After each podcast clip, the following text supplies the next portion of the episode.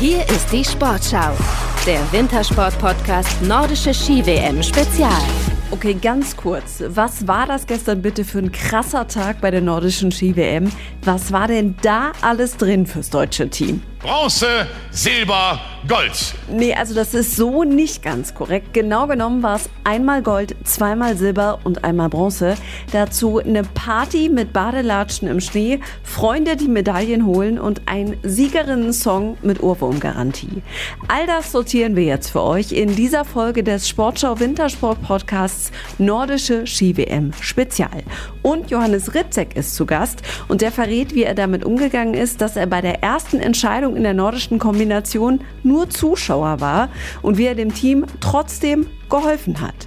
Mein Name ist Ann-Kathrin Rose und ich gebe das Mikro ganz kurz weiter an die neuen Weltmeisterinnen im Skispringen. Die Nummer 1! Die Nummer 1! Die Nummer 1 der Welt sind wir!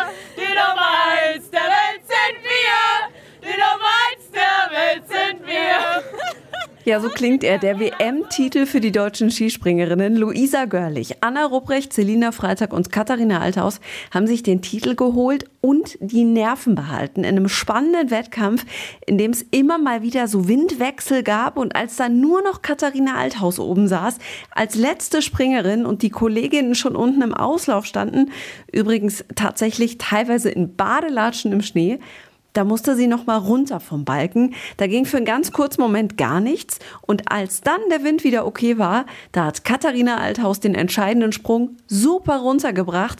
Und wie erleichtert die Weltmeisterinnen danach waren, das war ihnen anzuhören. Ja, es ist wirklich mega. Einfach nur wow. Wir haben alle echt unsere besten Sprünge gemacht und Richtig cool.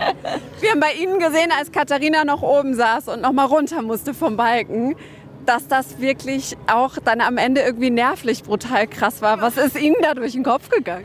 Ja, eigentlich gar nichts. Ich war einfach nur fertig. Ich hätte fast geheult. Ich war so nervös. ich dachte mir, oh Gott, die arme Kater, dann nochmal runter und ähm, ja, sie hat es schon echt richtig, richtig gut gemacht. Richtig stolz. Und Sie sahen wie immer ganz entspannt aus. Ist man da so entspannt? Nee, der Gesichtsausdruck sagt was anderes. Nee, ich war nicht mehr entspannt da oben. Davor schon noch, weil ich wusste, die anderen drei haben so einen guten Job gemacht und wir haben ein bisschen im Puffer. Aber als ich dann wieder raus musste, dachte ich mir, oh ja, jetzt bin ich wirklich nervös. War das heute besonders schwierig mit dem Wind? Es gab ja immer wieder Böen. Man brauchte, glaube ich, auch einfach ein bisschen Geduld. Ähm, ja, nee, also ich glaube, es kommt immer drauf an, bei wem. Bei mir war es jetzt zum Beispiel, ich habe jetzt nicht so viel gemerkt, ähm, aber wir zeigen einfach unsere Sprünge und dann ähm, kriegen wir das auch mit dem Wind eigentlich ganz gut hin.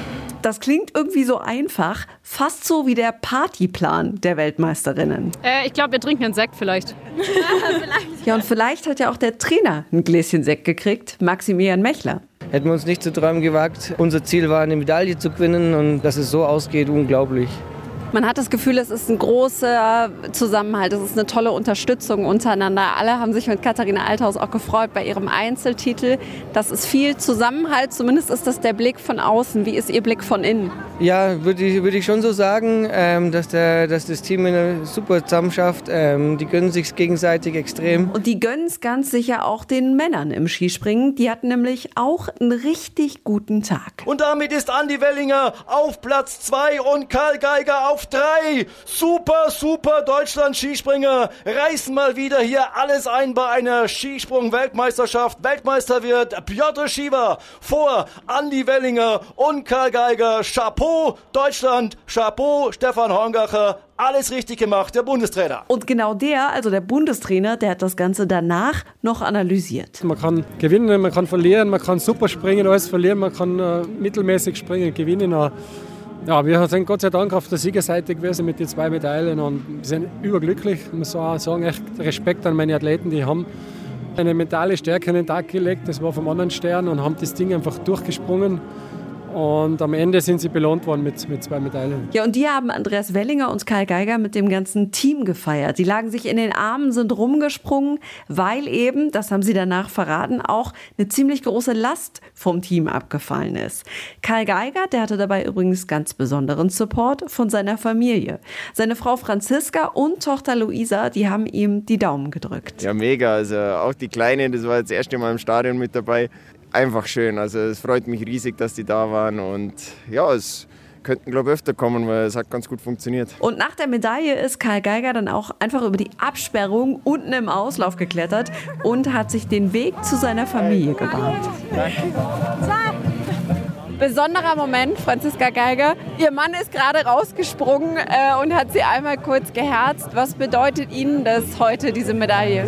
Ja, extrem cool, nachdem wie die Saison jetzt war und ähm, wie dann teilweise auch der Druck äh, immer größer wird und dass er es jetzt doch wieder rumgebracht hat. Und auch der Andi, also extrem cool. Ich freue mich für beide natürlich mega und ähm, ja, einfach cool. Besondere Teamleistung heute, Sie haben es gerade angesprochen, beide aufs Podest gesprungen.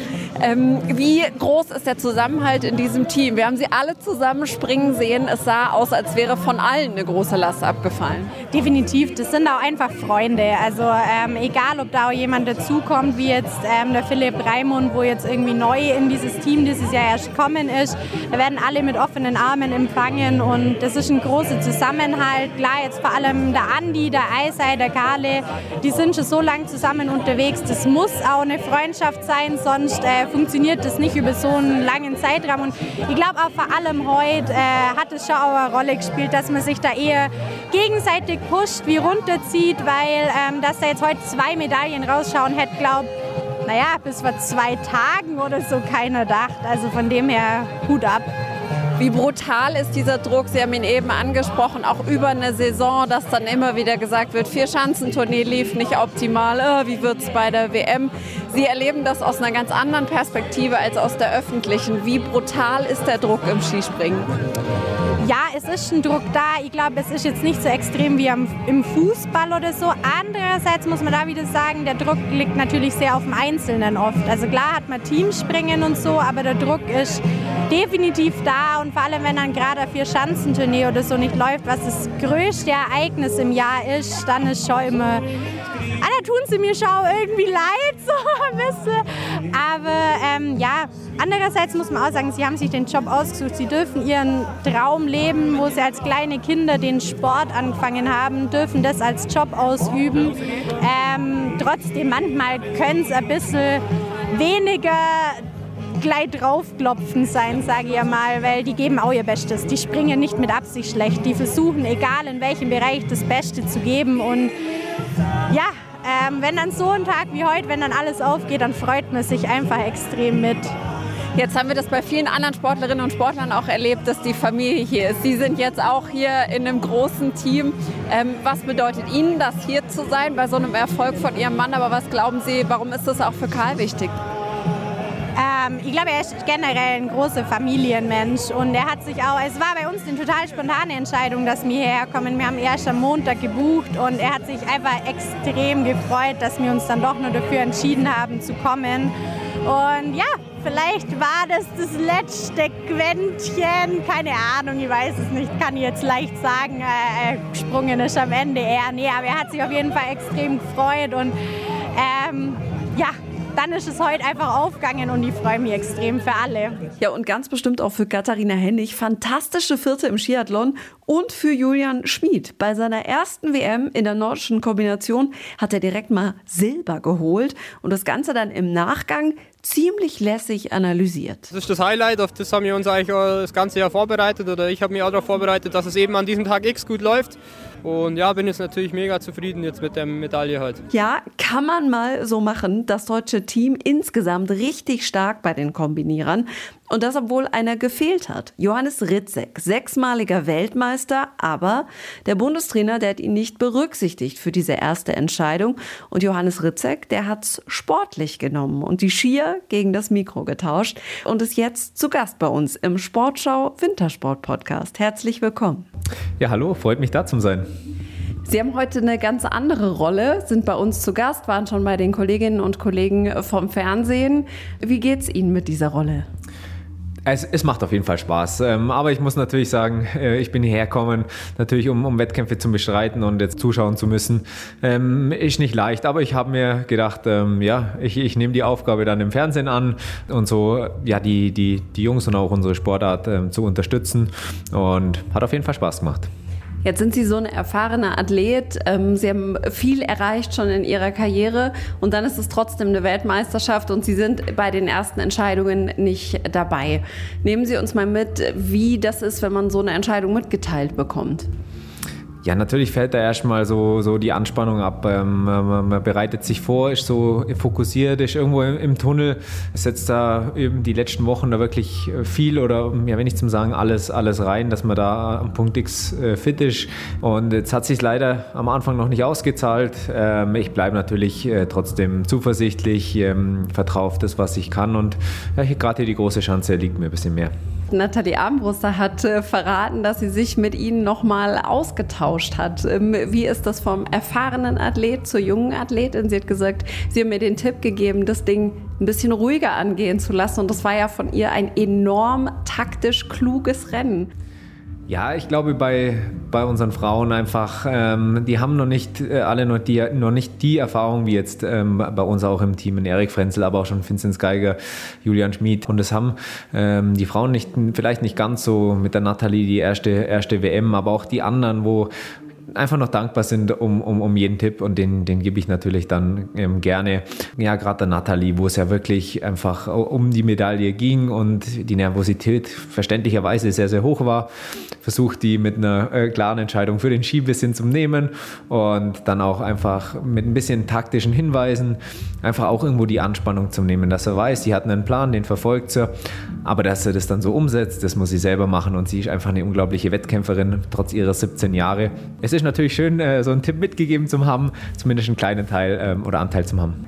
Das klingt jetzt aber ein bisschen, als würden Sie sich zumindest gerade in dieser Rolle auch des Tippgebenden ganz wohlfühlen. Ist das für Sie eine Option in ein paar Jahren, wenn ein Rollenwechsel ansteht, dann ans Mikro zu gehen oder lieber dahin zu gehen, ähm, wo Sie den jungen Athletinnen und Athleten was mitgeben können? Hat beides auf jeden Fall seinen Reiz. Natürlich komme ich jetzt ein bisschen in, in, ins Grübeln, wenn man, wenn man so jetzt irgendwie äh, nicht am Start stehen kann, aber trotzdem brennt noch das, das, ähm, das Feuer in mir, dann einfach auch noch, noch Leistungen abzuliefern. Ich glaube, dass das einfach auch noch in mir steckt. Aber in ein paar Jahren, wer weiß, ähm, wo es mich hin verschlägt. Ich glaube, im eigenen Team ist es immer schwierig, jetzt gleich in so eine Rolle zum, zum Schlüpfen, weil wenn man dann ähm, vor, vor zwei Monaten noch irgendwie im Team war und jetzt ist man der Teamleiter, ist es, glaube ich, schwierig. Und außerdem habe ich noch in, die, in der Richtung noch, noch wenig Ausbildung. Ich habe natürlich meine Expertise. Ich finde es auf jeden Fall, und das ist einfach nochmal zum Unterstreichen, wichtig, dass ich sich äh, beide Sportler, also beide Geschlechter und vor allem einfach die Damen weiterentwickeln. Sie haben gerade angesprochen, mit der Weiterentwicklung besonders schwierig für die nordischen Kombiniererinnen ist ja die Perspektive. Ähm, es gibt immer den Protest in jedem Rennen, ähm, das haben wir auch hier bei der Weltmeisterschaft wieder gesehen, weil eben Olympia erstmal zumindest 2026 das IOC gesagt hat, ihr seid nicht dabei. Wie schwierig finden Sie das, ähm, gerade auch für die Sportlerinnen, dass da die Perspektive so komplett fehlt, zumindest mit Blick auf Olympia? Olympische Spiele in, gerade auch in vielen sportpolitischen Entscheidungen einfach ganz, ganz wichtig. Aber auch für die, die Athletinnen ist einfach diese, diese fehlende Perspektive ähm, ja so schmerzhaft. Und das sehe ich, die ganzen Frauen, die da, da am Start stehen, die brennen für die Kombination. Die haben sich bewusst für die Kombination entschieden, ohne Perspektive. Und jetzt denen weiter dieses, dieses zum Verwehren, das finde ich irgendwo unfair. Und ähm, es ist eine Sportart, die einfach das Nordische so kombiniert, die so breit aufgestellt ist. Und ähm, ich hoffe, dass das noch irgendwie, irgendwie klappen kann. Ich glaube, eine Hintertür ist für 26 ähm, schon noch da, aber zumindest für 30, dass einfach die Perspektive da ist. Aber das wird nicht einfach, weil eben, ja, Sportpolitik äh, ist manchmal nicht ganz durchschaubar, ähm, wie da die, die Drähte gezogen werden. Und ähm, es heißt einfach äh, für uns als nordische Kombinationsfamilie weiter zum Kämpfen. Kommen wir von den alten Männern, die Entscheidungen treffen, zu den Jungen in ihrer Sportart. Jetzt haben wir ein Rennen gesehen mit einem ganz, ganz starken Team, mit einer Silbermedaille sogar. Ähm, hat Sie das überrascht, dass die so stark waren in Summe? Dass wirklich alle unter den Top 10 sind, ähm, zeigt davon, wie, wie sie es auf den Punkt einfach hinbekommen haben. Weltmeisterschaftsrennen sind äh, das Starterfeld ist ein bisschen reduzierter. Das sind gerade die, die, die Platzierungen um, um die Top 20 äh, ein bisschen leichter, aber auf keinen Fall leicht. Und die Top 10 sind immer, immer schwierig. Und der Julian hat eine überragende Saison, ähm, hat da wirklich so eine Konstanz im Springen. Ein unglaublich starkes Teamergebnis. Wir hatten in den vergangenen Tagen im Podcast immer wieder besondere Familien-Fan-Stories. Jetzt haben Sie auch eine spannende Konstellation. Ihre Schwester ist auch hier. Ähm, wie oft sehen Sie sich? Wie oft können Sie sich austauschen? Ist das was Besonderes für Sie, dass Sie zusammen bei einer WM sind? Ja, auf jeden Fall. Ähm, das ist, das ist schön, einfach das zum Teilen, ganz egal, ob in, im Erfolg oder in, in den schweren Zeiten. Ähm, leider ist das Teamhotel ähm, nicht ganz geschlossen, sprich wir als Kombination sind in einem anderen Hotel, was ein bisschen schade ist aber trotzdem tauschen wir uns aus. Wir sehen uns äh, hin und wieder, gerade auf der Strecke. Und ähm, es ist schön, dass mit einem ja so engen Menschen äh, Schwester-Bruder-Beziehungen sind, der immer ganz äh, noch besonders. Und ähm, das ist schön, das zum Teilen. Dann drücken wir Ihnen die Daumen, dass Sie sich vielleicht in den kommenden Tagen auch noch zusammen freuen können. Ja, schön wär's. das war also der Super Samstag bei der WM. Aber auch heute stehen so viele Entscheidungen an, dass ich mal nachgefragt habe bei meinem Kollegen bei Edgar Endres, was geht da noch so? Ja, Ann-Kathrin, man muss sich ja erst mal wieder finden nach diesem gestrigen Supertag hier in Planitza. Denn auch heute könnte es wieder ein Goldtag werden für die deutschen Athleten bei diesen bisher so überragend laufenden Weltmeisterschaften. Beginnen wir mit dem Teamsprint, denn da muss Olympiasiegerin Viktoria Kahl mit Laura Gimler diesmal in den Wettkampf, weil Katharina Hennig geschont wird nach dem gestrigen vierten Platz im Skiathlon. Ist auch eine gute Maßnahme, aber Viktoria Kahl und Laura Gimler ist einiges zuzutrauen. Wohl nicht dem Platz 1 an der Sonne, aber hinter Schweden und vielleicht Norwegen Platz 3. Das wäre natürlich ein super Ergebnis. Mehr drin ist in den Teamwettbewerben im Mixed. Vor allem bei den Skispringern und Skispringerinnen. Katharina Althaus, zweifache Weltmeister, geht mit Selina Freitag auf Medaillenjagd. Zuletzt haben ja die Deutschen immer bei den Mixed-Wettbewerben gewonnen. Und dazu sind wohl Andy Wellinger und auch Karl Geiger gerade rechtzeitig in Topform. Gestern die Plätze 2 und 3 für Wellinger und Geiger. Und wenn die vier so harmonieren wie in den letzten zwei Tagen, geht der Weltmeistertitel eigentlich nur über das deutsche Team. Und auch im Mixed der Kombinierer und Kombinierer Kombiniererinnen. Es ist eine Premiere, ist einiges drin. Die erst 17-jährige Nathalie Armbruster wird mit Jenny Nowak starten. Und bei den deutschen Männern haben wir mit Vinzenz Geiger und Julian Schmid. Der Oberstdorfer hat ja gestern den Vize-Weltmeister geholt. Ebenfalls zwei heiße Eisen im Feuer. Also auch da ist eine Medaille fast schon zwangsläufig sicher. Allerdings weiß man, heute ist das Wetter nicht mehr so gut wie in den letzten Tagen. Der Wind spielt immer eine Rolle und zudem soll es einen Temperaturumschwung geben. Vielleicht vielleicht auch Schneefall. Das sind alles noch unbekannte Faktoren, aber eins ist sicher, es dürfte wieder ein Medaillentag werden für die deutschen nordischen Kombinierer. Ja, und wenn das klappen sollte, dann ist auch heute wieder das Motto Bronze, Silber, Gold. Das war's für heute vom Sportschau Wintersport Podcast Nordische Ski WM Spezial. Mein Name ist Ann-Kathrin Rose und wenn ihr mögt, dann hören wir uns morgen wieder.